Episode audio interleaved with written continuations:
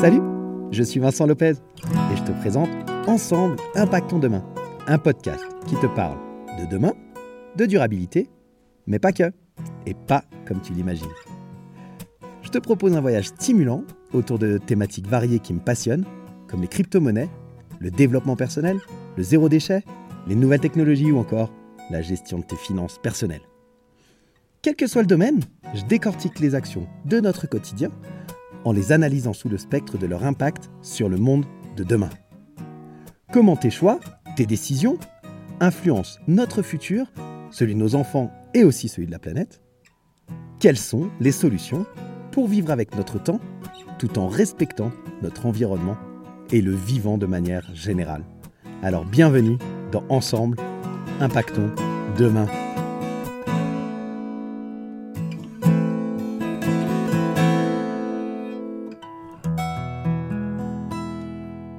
Salut la communauté des curieux intelligents, comment ça va aujourd'hui? J'espère que cette semaine raccourcie avec le lundi de férié pour une majorité d'entre vous se passe pour le mieux. On se retrouve pour l'épisode 15 de Ensemble Impactons demain, suite de l'épisode 14 sur le GIEC, et aujourd'hui je vais te présenter les points importants à retenir de ce rapport de synthèse qui est sorti en mars 2023, donc il y a à peine un mois et demi. Il faut savoir, comme je te l'ai dit la semaine dernière, que le GIEC fonctionne par cycle. Trois rapports spécifiques sortent durant ce cycle et un rapport de synthèse vient finaliser ce cycle. Nous sommes à la fin du sixième cycle du GIEC et je te présente aujourd'hui les informations les plus importantes à retenir de ce rapport de synthèse. Alors c'est parti, qu'est-ce que nous dit ce nouveau rapport? D'abord, je te rappelle que le GIEC, il a publié tout un cycle de rapports entre 2021 et 2022. Le premier, c'était en août 2021, et c'était sur euh, l'état du changement climatique avec les éléments scientifiques. Ensuite, en février 2022, il a publié un deuxième rapport sur les impacts du changement climatique sur la nature et les êtres humains et l'atténuation des changements climatiques euh, de manière générale. Comment les atténuer? Et puis, le troisième rapport qui lui date de avril 2022, c'était sur les solutions et sur l'impact et l'adaptation et la vulnérabilité au changement climatique. Ces trois rapports-là sont sortis en 2021 et en 2022. Et en mars 2023, le GIEC nous a fait un rapport de synthèse. Il publie la synthèse de ces trois rapports. Et l'objectif de cette synthèse, bah, ce n'est pas forcément de, partager des nouveaux éléments euh, sur, euh, sur le changement climatique, mais c'est plutôt euh, de mettre en valeur bah, les conclusions des précédents rapports en organisant dans un récit qui soit compréhensif et cohérent par le plus grand nombre. C'est donc en fait ben, l'occasion de, découvrir l'entièreté du travail du GIEC et euh, ça a même été, euh, on va dire, euh, prémâché pour toi. quoi. Alors le constat du GIEC, c'est quoi? Il ben, n'y a rien de bien nouveau sous le soleil, si on veut. L'excès de gaz à effet de serre, tu sais, ces gaz qui se mettent dans l'atmosphère et qui réchauffent la planète, eh bien, c'est principalement émis par les humains et ça entraîne une hausse de la température à la surface de la Terre aux alentours de 2011 à 2020, les relevés montrent une augmentation de plus 1,1 degré par rapport à l'ère pré-industrielle. On en a parlé la semaine dernière. Alors, c'est pas fini. Le problème, c'est que cette hausse de température, eh bien, elle va euh, se poursuivre tout au long du 21e siècle, avec des variations en fonction ben, des scénarios euh, de si on arrive euh, ou pas à limiter le réchauffement. Et aujourd'hui, avec les scénarios qui sont prévus, eh le GIEC estime qu'on se dirige plutôt vers un scénario à plus 3,2 degrés à la fin du siècle en 2100. Plus 3,2 degrés. Le problème, c'est que ce réchauffement climatique, il provoque des phénomènes météorologiques qui sont euh, euh, assez importants. Canicules, sécheresse, enfin bref, des extrêmes dans, toutes les régions du monde. Et euh, en plus, bah, ça a plein d'impacts négatifs sur la nature et sur nous, les êtres humains. Euh, il y a quelqu'un qui avait dit, euh, j'ai lu dans un, dans un post dernièrement, euh, faut arrêter de s'inquiéter pour la planète. Quoi qu'il se passe, la planète, elle sera là. Elle, elle risque simplement de nous éjecter, mais c'est pas elle qui va en souffrir. Bien sûr que les écosystèmes sont impactés par tout ça, que notre l'activité humaine impacte l'environnement, mais c'est pas la planète qui est en danger, c'est l'espèce humaine. Parce que la planète, au pire, elle nous évacuera et puis elle reprendra son cycle comme elle l'a fait depuis des millions d'années. Voilà.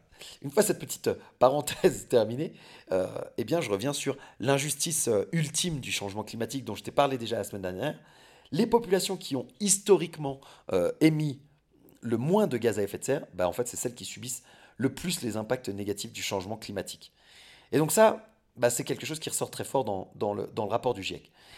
Certains de ces impacts, ils, ne peuvent pas ou ils pourront plus être évités. Euh, on prend par exemple le niveau de la mer qui a déjà commencé à augmenter et qui, dans tous les cas, pendant les 2000 prochaines années, euh, va continuer à augmenter. Mais ça ne veut pas dire qu'il faut, faut laisser tomber et, laisser faire. Parce qu'en agissant maintenant contre le changement climatique, bah, ça permet de limiter au maximum en fait les dégâts, même si on ne pourra pas tout éviter. Si on limite le réchauffement comme c'est prévu euh, à 1,5 degré, ce qui est l'objectif, eh bien le niveau des mers il augmentera de 2 à 3 mètres. Alors que si on le laisse euh, passer à 2 degrés, ce réchauffement, à ce moment-là, on aura une augmentation de 2 à 6 mètres pour un réchauffement de 2 degrés.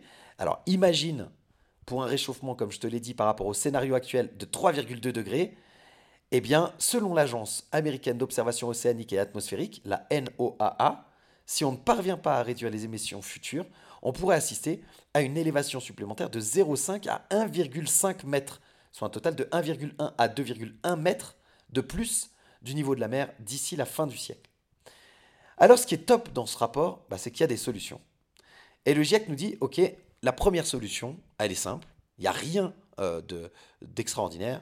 il faut réduire les émissions de gaz à effet de serre. Alors, il n'y a pas 36 solutions.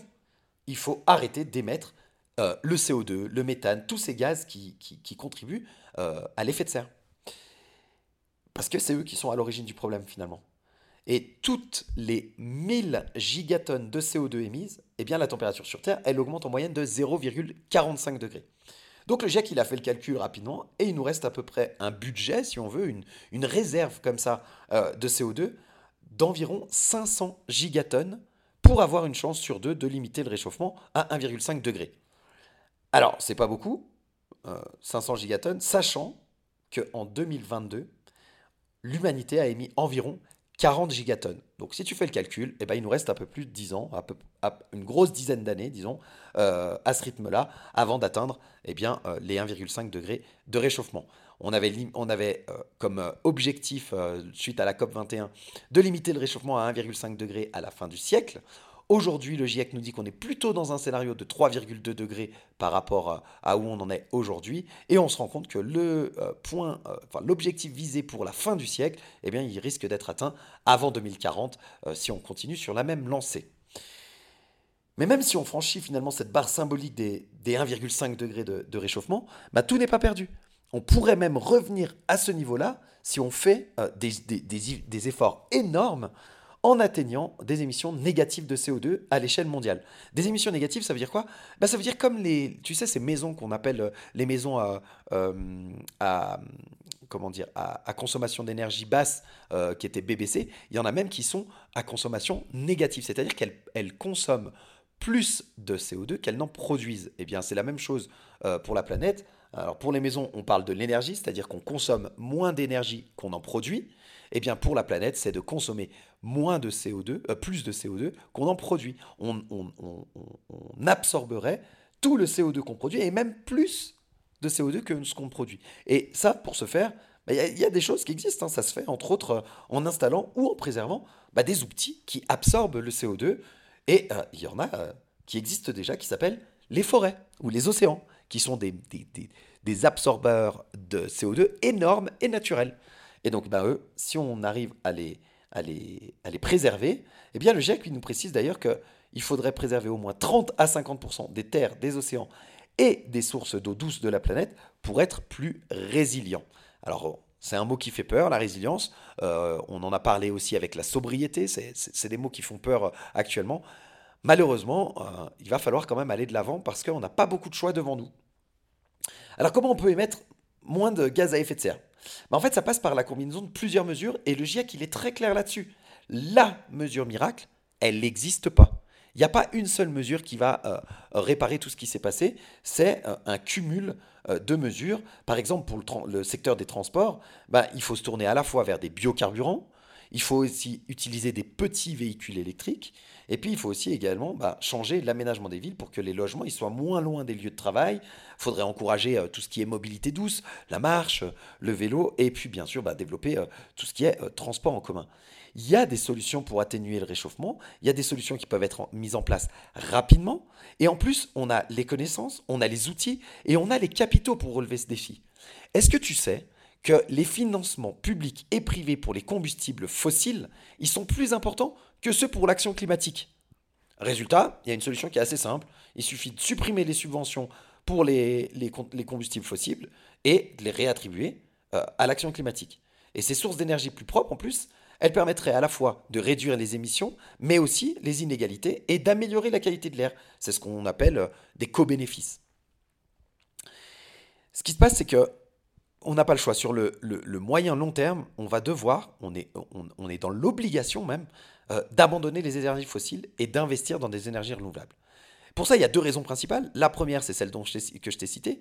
Arrêtons de produire des gaz à effet de serre et les énergies fossiles contribuent grandement euh, à, ces, gaz à effet de serre. Mais la deuxième, c'est aussi que bah, les énergies fossiles, comme leur nom l'indique, elles sont fossiles, elles sont limitées. Il n'y a pas une ressource illimitée d'énergie fossile et il y a même certaines certains chercheurs, certaines personnalités qui estiment qu'on a déjà épuisé euh, la très grande majorité, par exemple, du pétrole depuis 2008. Il semblerait qu'on soit dans un pic euh, descendant de production parce que, eh bien, on arrive vers la fin euh, du pétrole traditionnel, selon un, certain nombre de spécialistes. Donc, on va être obligé, l'humanité, quand je dis on, c'est l'humanité, qui va être obligée de se passer des énergies fossiles et de trouver d'autres choses. Alors, on a commencé avec les, énergies renouvelables. Et ce que nous dit le GIEC, c'est qu'à court terme, et quand on parle de court terme, je, te parle de 2030, tu vois, le solaire et l'éolien, ça représente le plus fort potentiel de réduction des émissions de CO2 pour un coût qui est très peu élevé. Euh, en, investissant massivement dans l'éolien et dans le solaire, le coût euh, financier est très peu élevé et nous permet une très grosse économie euh, d'émissions de CO2. Et donc, il va falloir forcément ben, essayer de se passer de plus en plus de la voiture, de l'avion, des emballages plastiques, adopter la marche, le vélo, euh, des petites voitures électriques, manger euh, moins de viande parce que ça a un impact assez fort, et investir massivement dans les énergies renouvelables, dans euh, la rénovation énergétique et dans l'aménagement de transports en commun efficients et, et accessibles au plus grand nombre. Et pour ça, il va falloir une action politique qui soit forte, c'est indispensable pour effectuer cette transformation en accompagnant euh, tout le monde en fait. Et une réduction de la demande, elle permettrait une baisse des émissions mondiales de gaz à effet de serre qui serait comprise entre 40 et 70% d'ici 2050. Alors, cumuler toutes ces mesures d'atténuation, elles permettraient d'éviter chaque année environ 6 gigatonnes de CO2 selon le GIEC. Alors, euh, c'est pas énorme, hein, mais au moins, c'est un début. Par contre, comme je te l'ai dit, hein, toutes ces mesures, elles ont aussi plein d'autres effets positifs, comme de réduire la pollution de l'air et donc bah, de prévenir les maladies et les décès qui sont causés par cette pollution, ou encore de réduire la sédentarité. Les gens se mettront à plus euh, bouger, disons, pour se déplacer, et donc ça améliorera également la santé euh, de, la population. Et puis, bah, avoir un mode de vie qui soit respectueux euh, de la planète, ça ne veut pas dire sans confort. C'est tout à fait possible de mettre fin à l'extrême sans, à l'extrême pauvreté, pardon, sans provoquer une explosion des émissions de gaz à effet de serre. Mais pour ça, eh ben, il faut bien s'y prendre. Et une des choses à faire, c'est de renforcer la coopération internationale et l'aide aux pays en développement. Ce qu'il faut comprendre, c'est que l'énergie qu'on consomme aujourd'hui, toutes ces énergies fossiles, c'est grâce à elles qu'on a le confort euh, dans lequel nous vivons tous, ou en tout cas euh, les Occidentaux majoritairement. Tous ces pays riches euh, qui, qui, ont le plus produit ces gaz à effet de serre, eh bien ils ont réussi à produire ces gaz à effet de serre, malheureusement on va dire aujourd'hui, mais en tout cas ils ont réussi à faire ça grâce aux technologies, et ces technologies, elles ont été accessibles grâce aux énergies. Sans l'énergie, on n'aurait pas toutes les technologies qu'on a aujourd'hui. Alors de dire euh, aux pays euh, euh, qui sont en développement, vous ne pouvez pas utiliser l'énergie, c'est un petit peu leur dire, vous ne pouvez pas vous développer et atteindre le niveau de confort que nous on a et atteindre les technologies que nous on a. C'est quelque chose de très égoïste et donc le GIEC a, fait ses, calculs et pour atteindre nos objectifs climatiques, tout en respectant aussi le développement des pays en développement, eh bien les pays riches, qui sont responsables historiquement des émissions de gaz à effet de serre, ils doivent financer la transition écologique des pays en développement à hauteur de 100 milliards de dollars par an. Cet argent, il existe, il est, mis en partie dans des subventions publiques pour des combustibles fossiles, comme je te l'ai dit, et donc ce n'est pas une question d'aller chercher de l'argent euh, qui n'existe pas. Cet argent existe déjà et il faut le, remettre euh, à la bonne place. Alors, où est-ce qu'on en est avec l'atténuation Où est-ce qu'on en est au niveau des politiques mondiales? Finalement, les pays qui se sont engagés à limiter le réchauffement à 1,5 degré d'ici 2100, ils doivent partager leur stratégie pour réduire leurs émissions de gaz à effet de serre. Le problème, c'est que, vu le contenu de leur stratégie, eh bien, le GIEC estime qu'on se dirigeait plutôt, plutôt pardon, vers un réchauffement de 2,8 degrés d'ici 2100. Le problème numéro 2, c'est que vu la mise en œuvre de ces stratégies, c'est-à-dire qu'on a choisi un certain nombre de plans d'action, mais vu la façon dont on met en place ces plans d'action, eh bien on se dirige plutôt vers un réchauffement de plus 3,2 degrés d'ici 2100. Et donc, la réalité euh, inexorable, c'est qu'il va falloir s'adapter. Il va falloir s'adapter aux conséquences du changement climatique qui sont déjà existantes. On l'a vu, je te l'ai déjà dit la semaine dernière, et on, le voit tous les jours. On le voit chaque année euh, avec des étés de plus en plus secs, des sécheresses de plus en plus longues, de moins en moins de précipitations, des hivers de moins en moins euh, froids euh, en termes de pics de température, de moins en moins de précipitations de neige, etc., etc., des catastrophes naturelles qui s'augmentent. Bref, tout ce dont on a déjà parlé nous montre bien ce changement climatique qui est déjà là. Et donc, globalement, l'humanité, elle a progressé dans son adaptation au changement climatique, et ça, c'est assez cool, on peut être fier de nous, c'est chouette. Mais on peut mieux faire. La plupart des mesures en fait d'adaptation qui sont mises en place de manière euh, euh, inégale et ou euh, fragmentée, on va dire, eh bien, ça réduit en fait leur efficacité et même ça peut provoquer des injustices. Faut même, il vaut mieux financer ces mesures en aidant les pays en développement et en intégrant un maximum bah, les populations locales, principalement les peuples autochtones, dans le processus. Ça, c'est primordial. Si on a envie euh, de s'adapter de la meilleure des manières, il faut que tout le monde soit inclus dans euh, les adaptations que nous, mettons en place. Et il faut faire attention à la mauvaise adaptation ou à ce que je te disais la semaine dernière, la maladaptation, les fausses bonnes idées, si on veut parce que ben, déjà c'est pas 100% efficace, mais en plus ben, ça peut mettre, euh, ça peut, ça peut être euh, contre-productif. Je te donnais l'exemple euh, la semaine dernière à long terme euh, de construire des digues en dur sur le bord de la mer pour, prévenir la montée des eaux. C'est bien sympa, mais ça va servir à rien sur, sur le long terme. Qu'est-ce qui change dans ce rapport par rapport à la synthèse précédente? En fait, par rapport à la synthèse du GIEC qui date de 2014, ce qui change, c'est que les risques qui sont liés au changement climatique et leur impact à long terme, ben en fait, ils sont bien plus élevés que ce qui avait été prévu et évalué dans le rapport de 2014 tout est bien, on est bien plus que ce qui avait été dit. Les niveaux de réchauffement de la planète, ils, sont bien plus élevés de environ 0,19 degrés que ce qui avait été calculé avant. Et ça, c'est dû à l'utilisation de données qui sont plus précises et plus complètes. C'est pas dû forcément à un changement ou à un non-changement euh, de, l'activité humaine. C'est surtout dû au fait que le GIEC, eh bien, ils, ont eu des données qui étaient plus précises que 2014 et que les années précédentes, et que par conséquent, ils ont pu faire des estimations encore plus précises, et on se rend compte bah, que les estimations qui avaient été faites, bien qu'elles étaient assez justes, elles étaient en deçà de la réalité. Donc ça, c'est un, problème qui a été euh, soulevé dans, cette, euh, dans cette synthèse. ce qui est soulevé euh, dans cette synthèse aussi, c'est qu'il y a une meilleure prise en compte de manière générale de la responsabilité humaine dans les événements de météo extrêmes comme les vagues de chaleur ou les cyclones tropicaux. Il y a également une plus grande urgence d'agir dans ce rapport. Ce qui est expliqué, c'est que des solutions existent. Il y en a, mais il est très très urgent d'agir, sans quoi on sera à un point de non-retour. Et puis, euh, il y a de plus en plus de politiques et de lois hein, à l'échelle mondiale pour réduire euh, les émissions de gaz à effet de serre. Et ça, c'est vraiment le point positif du rapport, c'est qu'il y a de plus en plus de choses qui sont mises en place. Ce n'est pas suffisant encore, mais en tout cas, on va dans le bon sens et on avance. Et c'est assez cool de voir qu'il y a des choses euh, positives. Et puis, eh bien, malheureusement, euh, il y a euh, une meilleure, dans ce rapport, il y a une meilleure évaluation du financement des mesures d'adaptation. Et bon, sans surprise, hein, pour le moment, ce financement des adaptations, bah, il n'est pas suffisant. Quoi. Ça, c'est comme ça. Donc voilà un peu le rapport du GIEC qui nous dit, en gros, c'est il y a des solutions, elles existent et il y a plein, plein, plein, plein de petites solutions qui peuvent être mises en place. Il est primordial que euh, les pouvoirs publics mettent en, place ces solutions et nous, en tant que consommateurs, en tant que euh, citoyens, en tant qu'électeurs, en tant qu'individus, euh, on a la possibilité d'influencer à la fois le choix de nos politiques en allant voter, en, en décidant que nos politiques communales, nos politiques régionales ou nos politiques nationales puissent être adaptées à ce changement climatique. C'est notre rôle de citoyen de pouvoir agir dans ce sens-là. C'est notre rôle aussi en tant que consommateur de faire attention à l'usage que l'on peut faire eh bien, de notre voiture, de prendre l'avion euh, pour aller euh, faire un voyage d'un week-end alors qu'on aurait peut-être pu prendre le train. Voilà, des adaptations comme ça dans nos modes de comportement qui demandent un tout petit peu d'effort dans la réalité, mais qui ont un grand impact s'ils sont faits à l'échelle euh, d'un pays ou même du monde.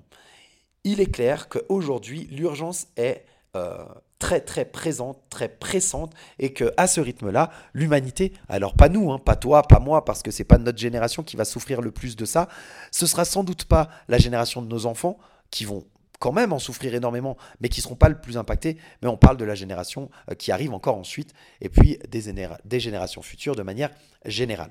Donc voilà, aujourd'hui tu sais euh, ce qu'il te reste à faire. Je voulais aussi te dire, ben, qu'est-ce qu'il en est? Quelles sont les prochaines étapes finalement pour le GIEC? Comme je te l'ai dit, hein, le GIEC fonctionne par cycle, avec euh, pour chaque cycle, grosso modo, la, publication de, trois rapports et d'une synthèse. Et cette synthèse, elle marque la fin euh, d'un cycle. Et donc la synthèse dont je viens de te parler marque la fin du sixième cycle. Et donc elle sera utilisée, cette synthèse-là, euh, pour le prochain rendez-vous international sur le climat, qui est la COP28. Elle sera utilisée comme base pour évaluer les stratégies de réduction des émissions de gaz à effet de serre des pays du monde. Et comme tu as pu le voir au-dessus, bah, le bilan, pour le moment, il n'est pas joli, joli. quoi. Et donc, euh, bah, le, le, septième cycle du GIEC, il devrait commencer prochainement. Et donc, la prochaine synthèse, elle n'est pas pour tout de suite. quoi. Donc voilà, si tu veux plus de détails sur cette synthèse, eh bien, euh, je te mets en résumé en description de l'épisode euh, le résumé du deuxième rapport et du troisième rapport. Je te mets tous les liens pour que tu puisses aller euh, par toi-même euh, relire le rapport de synthèse ou les rapports précédents. Je te mets également les liens sur lesquels je me suis appuyé pour pouvoir te faire cette émission et puis les gens qui ont, qui ont, qui ont contribué à, à décortiquer cette synthèse.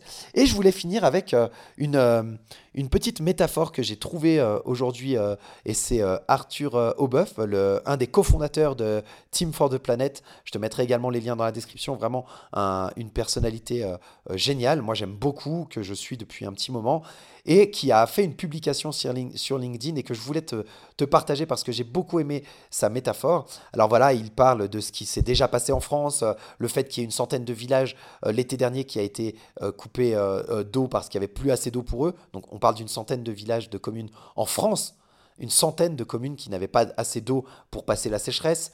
Il parle des problématiques euh, euh, de permis de construire qui sont euh, arrêtés dans le Var parce qu'il n'y a plus assez d'eau pour pouvoir répondre à la demande. Il parle des problématiques de l'agriculture dans les Pyrénées actuellement qui doivent restreindre certains produits pour pouvoir économiser l'eau, pour prévoir en cas d'incendie que les pompiers puissent avoir suffisamment d'eau pour éteindre, etc., son poste est assez chouette. Tu peux aller le retrouver sur LinkedIn. Arthur Aubeuf. Et puis, il parle surtout, il termine son poste, et c'est ce que j'ai beaucoup aimé que je voulais te partager, avec la métaphore du marshmallow. Euh, le, test du marshmallow test, euh, c'est un test qui a eu lieu dans les années 70 euh, aux États-Unis par une équipe de scientifiques. et puis, ce, marshmallow test en Californie, c'était hein, par le professeur Walter Michel. Et donc ce marshmallow test était le suivant, on mettait un enfant dans une pièce euh, avec un marshmallow, et puis on lui disait, euh, tu peux le manger tout de suite, tu as le droit. Et puis euh, si tu ne le manges pas tout de suite et que tu attends un quart d'heure, eh bien tu en auras un deuxième. Et donc voilà, c'était un test psychologique pour la motivation, etc. Les enfants qui ont fait ce test ont été suivis et il s'avère que les enfants qui ont réussi à résister et à attendre le deuxième marshmallow, eh bien de manière générale, ont eu une meilleure carrière euh, professionnelle, ils ont fait des études universitaires, ils ont eu une meilleure situation professionnelle, une vie euh, familiale plus épanouie et ils étaient en meilleure santé. De manière générale, euh, quand on les a suivis depuis 50 ans. Voilà.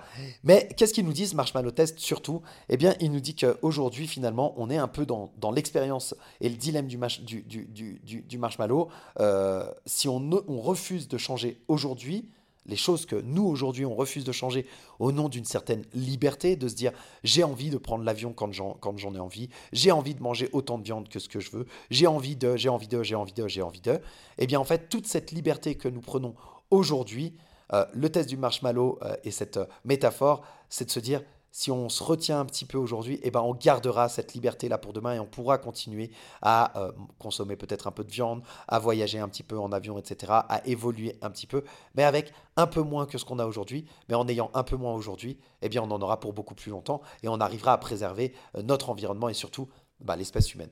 Donc voilà, je te laisse avec cette métaphore euh, du chamallow et c'est justement sur, sur ce, ce dernier petit test que je te laisse.